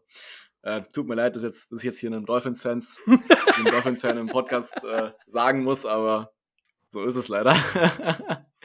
ähm, kommen wir einfach mal zu den Off-Season-Moves, die sie so gemacht haben. Also wirklich, da, da kannst du ja wirklich nur eine ganze Liste runterlesen. Wirklich der Wahnsinn. Direkt am ersten Tag, glaube ich, schon äh, zwei absolut hochkarätige Titans verpflichtet mit Hunter Henry und Jono Smith. Ähm, Hunter Henry hatten wir, glaube ich, auch in unseren Top 5 Titans und Jono Smith auch. Also wirklich zwei äh, klasse Spieler da geholt. Ähm, zusätzlich noch Nelson Aguilar, Wide Receiver, ehemalig von den Raiders und Kendrick Bourne von den 49ers zu sich geholt, auch in der Free Agency. Calvin Neu kommt zurück, hatten wir gerade schon erwähnt bei den Dolphins. Ähm, haben sich Trent Brown, Offensive Tackle von den Raiders, ertradet. Matthew Judon, ehemalig von den Ravens, Linebacker kommt und Raekwon McMillan, auch Linebacker von den Raiders, aber Raekwon McMillan fällt für diese Saison aus äh, durch einen ACL-Tier. Ist auch erst gestern reingekommen, glaube ich. Der wird also nicht spielen. Ähm, und bei den Departures, also bei Spielern, die gegangen sind, da findest du eigentlich nur Adam Butler zu den Dolphins und Joe Thuney, der Guard. Das ist ein größerer Abgang auf jeden Fall, der zu den Chiefs da gehen wird. Aber ich denke mal, mit dem, was sie sich geholt haben, zudem kommen ja noch die Spieler, die äh, letztes Jahr den Opt-out gewählt haben, kommen wir wieder zurück, wo unter anderem auch ein Donta Hightower dabei ist. Ein Linebacker, der eigentlich immer zu den Besten gehört hat, äh, jetzt ausgesetzt hat und deswegen irgendwie ganz, unter dem, ganz schön unter dem Radar fliegt. Der kommt auch wieder zurück und auch noch ein paar andere, glaube ich. Und äh, also ich, ich denke, die Patriots waren wahrscheinlich mit das aggressivste Team in dieser Offseason, oder? Also da, da habe ich kein Team erlebt sonst, was wirklich so aktiv vorgegangen ist wie die Patriots. Nicht nur mit das aggressivste Team, meines Erachtens das definitiv aggressivste Team. Ähm, die haben auch gleich mal ordentlich Geld rausgehauen. Also das ist ja nicht so, dass sie nur Spieler acquired haben, sondern sie haben wirklich auch richtig, richtig ordentlich bezahlt für diese Spieler. Um, ähm, was eigentlich total untypisch ist für Patriots-Verhältnisse, dass man da so aggressiv in der Offseason das Geld verschießen geht. Um, ähm, weil du es kurz angesprochen hast, nur als Einschub, wir hatten bei unseren äh, Thailand Positional Rankings Hunter Henry auf 5. Äh, das ist aber der einzige Patriot, den wir, den wir im Ranking hatten. Dann habe ich mich vertan. Ich wollte mich gerade nochmal nachschauen, nicht, dass ich hier irgendwie was Falsches gesagt ja, nee, habe. Ich schaue für dich nach. Kann gut sein. Da habe ich mich einfach nur, habe ich mich einfach nur vertan. Ähm, okay. Aber trotzdem ist John Smith ein Top Titan, da ist ja erstmal jetzt nichts dran, nichts dran auszusetzen. Definitiv ein Top Titan. Also ähm, wegen, wegen der aggressiven Offseason. Ähm, ist bisschen, bisschen komisch für Patriots, für Patriots Verhältnisse, würde aber für mich bedeuten, oder bedeutet für mich aktuell, dass Bill Belichick halt nochmal so ein letztes Mal äh, angreifen will, volle Kanone in den nächsten zwei, drei Jahren. Ähm, sich deswegen auch den vermeintlich bereitesten Quarterback äh, gedraftet hat. Wie bereit er dann wirklich ist und wie gut das ganze Konzept aufgeht, werden wir sehen in den nächsten ein bis zwei Jahren. wie gesagt, ich gehe davon aus, dass Belichick maximal noch so drei Saisons headcoacht und danach das Ruder abgibt. Seine ganze Familie ist ja sogar im Patriots-Stab äh, inkludiert. Ähm, von daher mal abzuwarten, wie das da bei den Patriots äh, äh, am Ende der Saison aussieht. Was man, was man halt festhalten kann, ist, dass letzte Saison durchaus auch deswegen so durchwachsen war, weil einfach super viele durch Covid äh, sich rausgehalten haben, nicht gespielt haben. Die kommen jetzt auch alle wieder zurück. Also da geht's hoch her bei den Patriots. Da gibt's definitiv einige Neuzugänge, die keine Neuzugänge sind, sondern die einfach wieder zurückkommen. Äh, mit Calvin Neu unter anderem auch, den sie ja wieder ins System integrieren können. Also definitiv für mich eins der spannendsten Teams, einfach weil ich, weil so viele Puzzlestücke da neu eingefügt werden. Ähm, aber ein Team, was für mich definitiv auch Potenzial hat, ähm, wenn es gut läuft. Ich glaube nicht, dass es so gut laufen wird, aber wenn es gut läuft, äh, so ein, so ein Wildcard ähm, Geheimtipp sein könnte. Mhm. Ja, auf jeden Fall. Äh, Tobi, hast du noch Worte zu der Patriots Offseason? Äh, ja, es ist, äh, sie hatten viel Geld und äh, sie haben aus meiner Sicht das Richtige damit gemacht. Das heißt nicht, dass ich das sportlich richtig finde, sondern dass ich da relativ entspannt bin, weil ähm, zum Beispiel der Vertrag von Nelson Aguilar, den, da ist mir das, das Jahr bei den Raiders vielleicht nicht ganz so negativ im Gedächtnis wie das letzte Jahr, was er in Philly hatte. Also mhm. für mich ja, ist das kein, äh, kein Top-Wide Receiver. Den können sie gerne haben. Den haben sie ja mit einem super Vertrag zu, äh, zugeballert und da, find, da findet sich in der Offseason finden sich so einige Verträge, gerade auch die von den, äh, von den ehemaligen Dolphins, äh, zum Beispiel Devon Gottschall, dem sie einen relativ guten Vertrag gegeben haben, Akeem Spence, der auch mal bei uns war, ähm, Calvin Neu hat ja einen neuen Vertrag äh, bekommen und ähm, auch, äh, was ich überhaupt nicht verstanden habe, unser ehemaliger Center Ted Karras, weil sie ihren Center äh, Dave Andrews äh, verlängert haben. Jetzt haben sie quasi einen zweiten NFL-Ready äh, Center, der zwar auch Guard spielen kann, das aber äh, in einem deutlich schlechteren Niveau, ähm, der einfach auf der Bank sitzt und, äh, und das, das Geld äh, frisst. Ähm, am meisten hat es mich aber gefreut aus, äh, aus Dolphins Sicht, dass sie den Quarterback genommen haben, den ich aus der, aus der ersten Runde für den für denjenigen halte, der am meisten zu den Patriots passt, aufgrund meiner, aufgrund meiner Sympathie der Jungs aus Boston gegenüber. Also, um das mal so auszudrücken, also was ich von ähm, hat man ja bei Tua schon alles gesagt, ja, System, äh, System Quarterback von Alabama, die äh, sind alle nicht so gut und können alle nichts. Und dann habe ich den Pro Day von mir von Mac Jones angeguckt, den haben wir sogar live angeguckt und habe gesehen, wie der vor Zuschauern aus der NFL Bälle wirft äh, bei ohne Gegner auf Routen, die er eigentlich können müsste. Und das war ähm, verheerend um das mal, ja. um das mal positiv auszudrücken. Also entweder hat der Junge ein, ein Problem mit, ähm, mit Druck, war nicht motiviert, oder ist einfach schlecht. Und alles drei, alles drei gefällt mir als Dolphins-Fan. Jetzt, es kann natürlich sein, dass Mac Jones jetzt durch Bill Belichick, weil der sie ja alle hinkriegt und alles ganz toll und ganz super und so, aber ähm, ich würde mir wünschen, er würde starten auf der anderen Seite würde ich mir aber auch wünschen, Cam Newton würde starten, weil ähm, der, das hat das letzte Jahr gezeigt, rein körperlich nicht mehr in der Lage ist, auf einem Top-Niveau ähm, äh, in der NFL abzuliefern. Also was da teilweise äh, für Bälle von Cam Newton geworfen wurden, das war schon ähm, wenn er überhaupt äh, geworfen hat. Genau, richtig. Also das ist äh, das ist ein Quarterback-Duo, mit dem, das wünsche ich den Patriots, weil damit kannst du, um mal, um mal auf meinen Record äh, auszugleichen, damit kannst du so acht bis neun Siege kannst du damit holen, aber viel glücklicher wirst du, äh, wirst du damit nicht. Die haben zwar eine Top-Defense, ähm, aber das reicht halt, das reicht halt nicht, weil die, die NFL wird immer offense-lastiger und mit den beiden Herren äh, als Ballverteiler ähm, wenn es jetzt noch 16 Spiele wären, würde ich sagen, es ist ein klassischer, ausgeglichener Schedule, äh, 8-8, aber so tippe ich auf 8-9. Also, äh, da, mehr, da, geht er schon zu den Records, okay.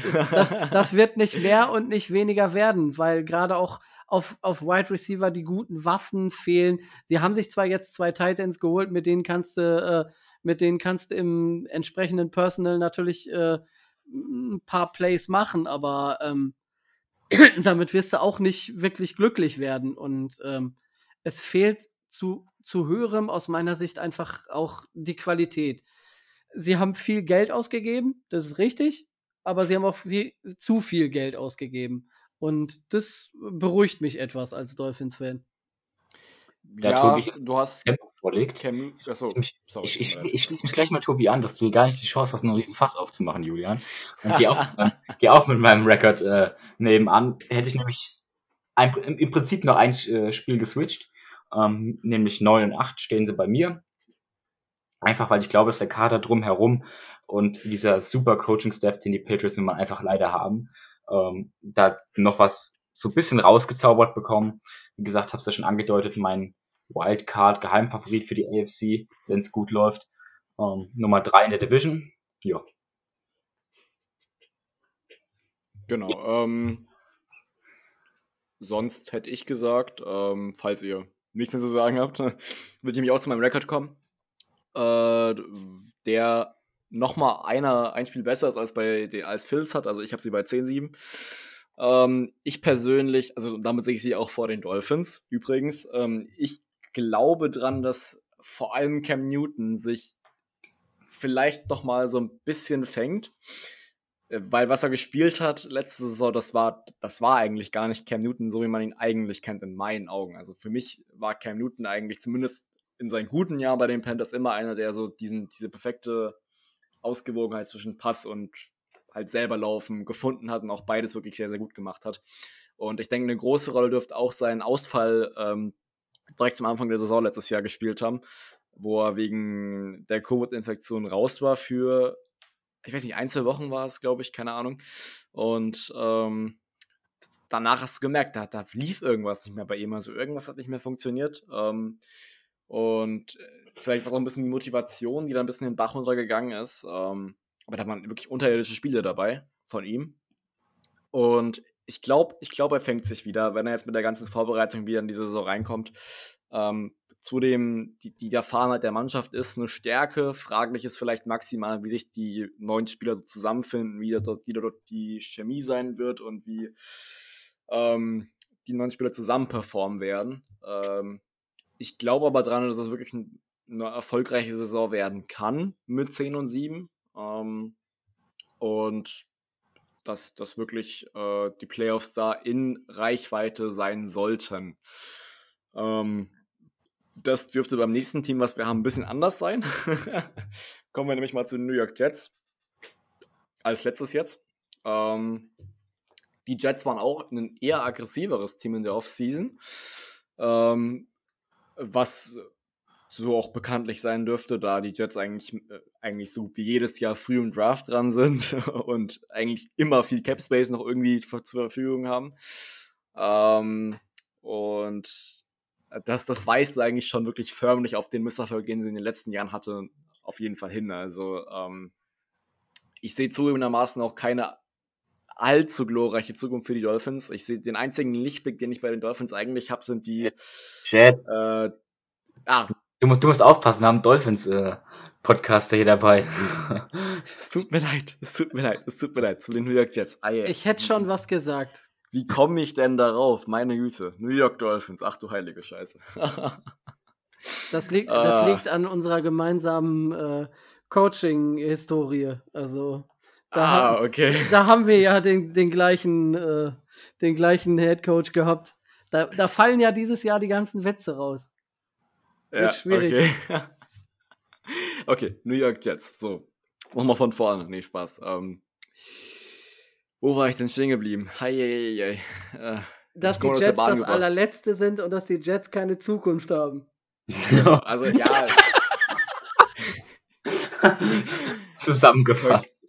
Ich glaube, wir haben jetzt spätestens jetzt jeden anderen AFC East-Fan hier verloren, außerhalb von den Dolphins. Nee, nee, äh, die, die, die Jungs von, von, von den Jets von der Gangrene Germany, die sind da schon gewohnt, dass ich da immer ein bisschen, äh, ein bisschen auf sie einnagle, aber es ist ja lieb gemeint. Ja, ja, schon, schon klar. Der einzige Lichtblick, den ich bei den Jets wirklich sehe, sind diese die zukünftigen Draftpicks, die sie haben. Also ich glaube, die haben jetzt zwei für Jamal Adams bekommen. Ähm, und äh, das kann hier ist die einzige Hoffnung. Also sie haben zwar gute Spieler geholt, Corey Davis, Wide Receiver, ehemalig von den Titans, Sheldon Rankings, äh, Defensive Tackle von den Saints, der jetzt aber auch nicht mehr so krass war. Trotzdem war es ein First-Round-Pick 2016 gewesen. Carl Lawson von den Bengals, also weiterer Pass-Rusher.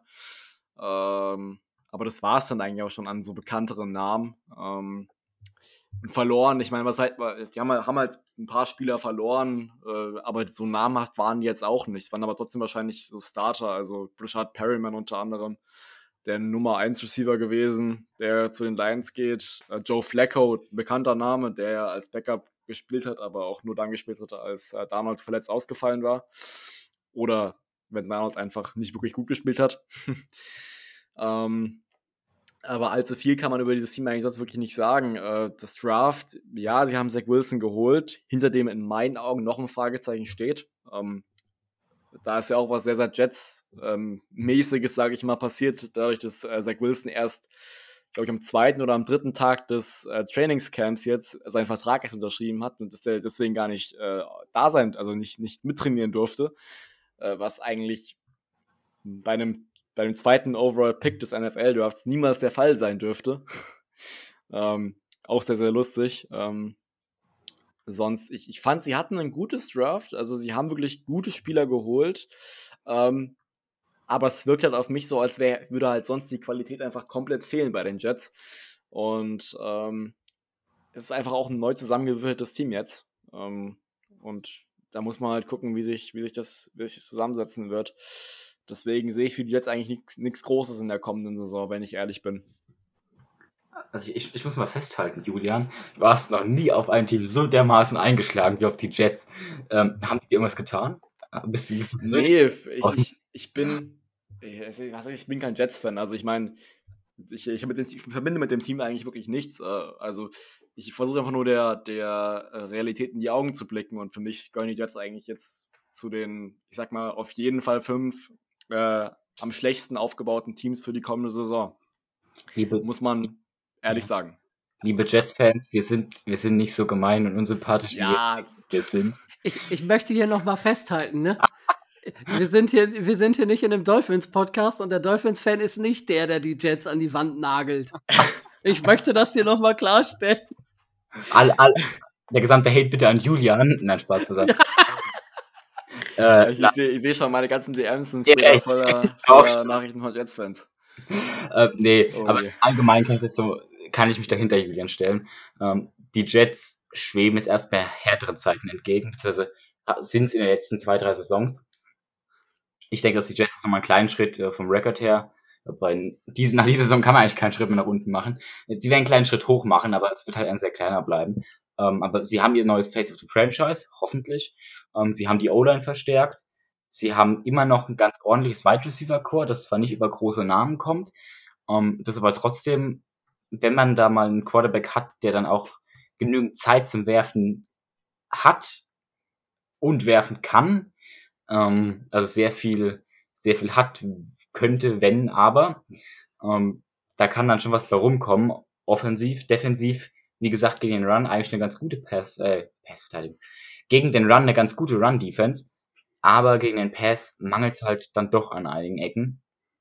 Und wenn sie das noch in den Griff bekommen, dann kann man auch wieder weiter oben angreifen. Ähm, mein Record, ich, ich, ich weiß, wie lange gleich werde ich gelünscht, aber mein Record ist äh, 5 und 12 für die, für die Jets. Ich denke nicht, dass sie, ich denke nicht, dass sie komplett abkacken werden. Ähm, aber ich denke, dass da auch nicht viel Großes bei rumkommen wird. Ich hoffe halt, worauf ich wirklich hoffe, ist, dass man da äh, mit Wilson einen guten Plan hat, weil allgemein ist es so, dass wenn du Quarterbacks direkt ins kalte Wasser schmeißt und die direkt starten lässt, dass die in der Regel Busts werden, also oder schlechter äh, herauskommen als Quarterbacks, denen du ein Jahr Zeit gibst, um zu lernen ist statistisch auch, tatsächlich auch nachgewiesen. Ähm, von daher hoffe ich, dass die Jets da wirklich einen guten Plan haben, weil aktuell sieht es ja so aus, obwohl es startet. Gerade wenn ihm jetzt auch noch so zwei, drei Tage Trainingscamp fehlen, weil er keinen Vertrag hat, ist halt echt saublöd. Ähm, aber ich habe sehr viel Vertrauen in den neuen Head Coach Saleh. Von daher, das wird schon in zwei, drei Jahren. Stimmt, also der, der Head Coach äh, von Robert Saleh bin ich auch ähm, sehr, sehr überzeugt, aber da muss ich auch natürlich auch erst als Head Coach zeigen, weil das ist sein erstes Jahr als Head Coach. Aber als Defensive Coordinator bei den 49ers hat mir sehr gut gefallen. Ähm, ich würde ihm Erfolg auf jeden Fall gönnen. Also ganz kurz nochmal, es sei gesagt, ich, ich würde mich, es ist nicht so, als würde ich mich jetzt ärgern, wenn die Jets gut spielen würden. Hätte ich absolut kein Problem mit. Ne? Ich, ich versuche nur, es realistisch zu halten. Ähm, ähm, um auch gleich zu meinem Rekord zu kommen, weil zu diesem Team kannst du an sich nicht, nicht viel mehr sagen. Also kannst die Offseason die, die, die, also du kannst die Offseason-Signings äh, und Abgänge durchgehen, du kannst die Draftpicks durchgehen. Julian, ähm, es, wird, es wird nicht besser, es wird nicht besser. Alles, was aus deinem Mund kommt, hört sich irgendwie richtig hart gegen die Jets an. ich gönn, ich würde den Jets Erfolg gönnen, sage ich. So, so lasse ich es jetzt stehen. Ähm, aber ich habe auch, ich habe, um mal zu meinem Record zu kommen, ich habe sie auch bei 5 und 12. Ähm, auch ich glaube nicht, dass sie komplett abkratzen werden. Ähm, und, und sich schon in manchen Spielen beweisen werden können. Ähm, aber es lastet halt auch so ein bisschen ein enormer Druck auf Zach Wilson, ähnlich wie er auf Sam Darnold gelastet ist, weil einfach vor allem kein zweiter Quarterback dahinter da ist, der das Ruder übernehmen kann. Also wenn, wenn, wenn Zach Wilson nicht liefert oder wenn er sich verletzen sollte oder so, dann hast du da einen, ich glaube, bitte lass mich, lass mich recht haben, James Morgan, undrafted Quarterback aus dem letzten Draft. Ähm, den sie da geholt, den sie da letztes Jahr geholt haben. Und so einem Quarterback würde ich die Zügel nicht in die Hand geben wollen. Sonst, das, sonst kann es sein, dass das Schiff komplett untergeht. Ähm, äh, ja, also ich würde an Tobi abgeben zu seinem Rekord und dann wären wir auch durch. Ich, ich bin mir sicher, ich bin mir sicher, Julian hat in Wahrheit da 3 und 14 stehen, nachdem er aber die Jets jetzt keine Jets-DMs in seinen, in seinen Instagram-Direktnachrichten haben möchte, hat er bestimmt mal zwei Siege draufgerechnet. Sag, ihr macht's einem aber auch nicht einfach. Bin ich jetzt derjenige, der hier, der hier für, über die Jets am besten reden muss? Es ist, ihr quält mich ja. Also, du, äh, ihr habt, ihr habt recht hinter Zach Wilson kommt überhaupt nichts. Also der Quarterback-Room besteht aus einem Rookie, der liefern muss und danach äh, pff, Mike White, James Morgan, keine Ahnung, wie die heißen. Äh, ne? Also wenn was mit Zach Wilson passiert, ist die Saison in der Tonne. Ähm, sie haben kein Running Game, äh, hatten sie vorher schon nicht. Jetzt ist Frank Gore noch weg, äh, haben sie da gar nichts mehr. Was mir was mir relativ gut gefällt, sind die, sind die, äh, sind die Receiver. Ich würde die, äh, die würde ich nicht unterschätzen, weil ähm, Keelan Cole, Denzel Mims sind ganz gut. Elijah Moore, der Rookie, den sie, äh, den sie in der zweiten Runde geholt haben, hat First Round Talent. Also der hat mir, hat mir sehr gut gefallen. Auf den sollte man aufpassen. Corey Davis ist so, ähm, so einer, der bei, bei den Titans äh, doch recht gut, äh, recht gut geliefert hat. Also mit den Zielen kannst du zumindest was machen. Ähm, gut, sie haben jetzt keinen großartigen Tight dahinter, aber ich würde sie nicht komplett, komplett abschreiben. Die O-Line haben sie, haben sie gut bis, bis angemessen verstärkt durch, äh, durch Moses, durch äh, Vera Tucker, den sie gedraftet haben. McDermott ist okay, Van Roten ist okay, also ist nichts Großartiges, aber es reicht. Und äh, Defense würde ich sagen, das macht, äh, macht Robert Saleh schon. Also ich würde würd ihnen vielleicht sogar sechs, sechs Siege geben, weil. Ähm, Wer hätte gedacht, der, der Dolphins-Fan der Dolphins am Ende der, der am besten über die Jets redet. Wow. Ja, ihr, ihr, ihr, ihr, quält mich, aber äh, zusammen, zusammengefasst muss man natürlich sagen, die Jets haben mit relativ viel, relativ viel gemacht. Sie haben aber auch eine Schwachstelle komplett, äh, komplett außen vor gelassen und das ist die, äh, das ist die Secondary. Und das freut mich natürlich. Oh, ja. Ja. Das freut mich bei dem Wide Receiver Room der Dolphins natürlich massiv, denn ähm, mit dem, was sie zur Verfügung gehabt hätten, hätte ich von den, äh, von den Jets erwartet, dass sie in der Secondary mindestens ein oder zwei, äh, zwei Stellen nach, nachbessern, weil ähm, da ist äh, bis auf Markus May Holland offen auf gut Deutsch gesagt. Stimmt, da ist, ja. da ist genau. nix, nix Großartiges. Also äh, da werden sie schwer, schwer leiden und äh, das dürfte ein Problem werden. Deswegen, ich gebe ihnen jetzt mal sechs Siege, aber gegen die Dolphins verlieren sie auf jeden Fall. Ja. um da habe ich, hab ich auch so in meinem Skript stehen. Um meinen Endtag da nochmal zu machen. Ähm, ja, Mosley und May sind so die zwei, die zwei Standout-Player in der Defense. Ähm, aber ich denke, dass, genau, so rum, wir bauen es andersrum auf. So, zu Davis noch, Corey Davis noch zwei Sätze. Ähm, so als Titans-Sympathisant, ähm, der Junge ist wahnsinnig underrated und ist so ein bisschen unter dem AJ Brown-Hype verschwunden, war aber die, die klare Nummer zwei und hat massiv produziert für Tennessee. Ähm, also der Junge kann was, der wird immer so ein bisschen vergessen, aber ähm, ich, ich gehe ich geh fest davon aus, dass der gerade in dem, in dem Scheme, was die Jets spielen werden, ähm, aufgehen wird, einfach weil es das ähnliche, weil es ähnlich ist zu dem, was Tennessee gespielt hat, oder beziehungsweise immer noch spielt. Ähm, von daher, soweit so gut.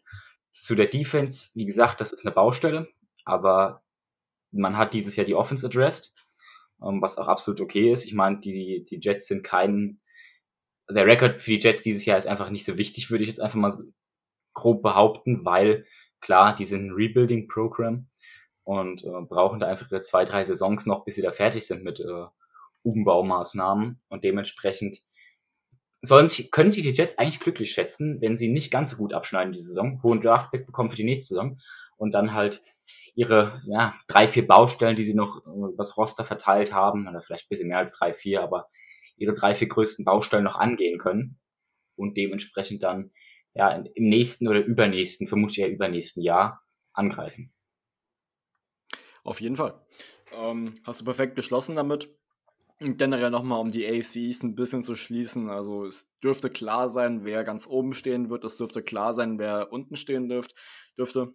Ähm, was zwischendrin abgeht bei den Dolphins, bei den Patriots, es steht noch ein bisschen in den Sternen. Auf die beiden Teams bin ich vor allem sehr, sehr gespannt, was dort halt dann einfach erreicht wird auch, die Playoffs aussehen werden. Ich traue aber drei der Teams auf jeden Fall die Playoffs zu und ähm, sollten die auf jeden Fall auch soweit packen. Ähm, vielleicht trifft es dann wieder ein Team so, was mit, mit einem guten Rekord rauskommt am Ende, die dann trotzdem die Playoffs nicht schaffen, wie die Dolphins letztes Jahr oder da muss man einfach schauen. Äh, ich bin definitiv aber sehr gespannt und das dürfte mit eine der spannenderen Divisions werden. Ähm, so, zum Schluss bedanke ich mich nochmal bei äh, Tobi und hört auf jeden Fall beim Dolphins Drive rein. Will Tobi eigentlich ähm, noch was ähm, sagen, bevor wir jetzt die Tobi schon verabschieden? Genau. Ich werde noch Wort gelassen gleich, keine Sorge. ich ich habe zu der Super Bowl-Saison der Dolphins schon genug gesagt. Oh. Irgendwas muss ich ja jetzt sagen, ne? Das merkt man nicht, dass er Dolphins-Fan äh, und Podcaster ist, sondern hier Jets von der Jets-Mafia. Hier von der Jets äh, genau. Game eingeschleust. Ja, ja, genau, richtig. Das, äh, nee, nee. Die, dafür gibt es ein Getränk hoffentlich. ich werde es anfordern. Ja. Wir, wir halten euch auf jeden Fall auf dem Laufenden. Und ähm, es geht dann weiter mit der nächsten Division Preview, was dann die NFC West sein dürfte. Genau. Äh, nee, NFC East. Oder? Ja, genau, ich täusche mich. Ich, ich habe keine Ahnung, ich blicke nicht mehr durch, weil wir alles so durcheinander hochladen auch. Keine Ahnung. Ähm, werden wir auf jeden Fall sehen, wann da was kommt. NFC, ähm, East. NFC East. NFC East. Wahrscheinlich NFC East, genau. Nee, ist sicher, weil ähm, wir aufnehmen. ah, also heute Phil auf jeden Fall wieder. Ähm, was hat mir Spaß gemacht, mit euch aufzunehmen heute. Ähm, war wieder schön, mal dabei zu sein und ähm, wir hören uns auf jeden Fall demnächst wieder. Schaut auf jeden Fall unseren Social Media Kanälen vorbei. Instagram auf jeden Fall, da geht immer viel ab, sowieso. Äh, und da sind wir auch sehr, sehr aktiv. Also folgt uns da auf jeden Fall, wenn ihr immer auf dem Laufenden bleiben wollt. Ähm, und auf jeden Fall auch bei den Dolphins Drive reinschauen. Kann man nur empfehlen. Ähm, sonst wäre die Folge am Ende. Vielen Dank, dass ihr eingeschaltet habt und ich verabschiede mich mit den Worten Who Dat?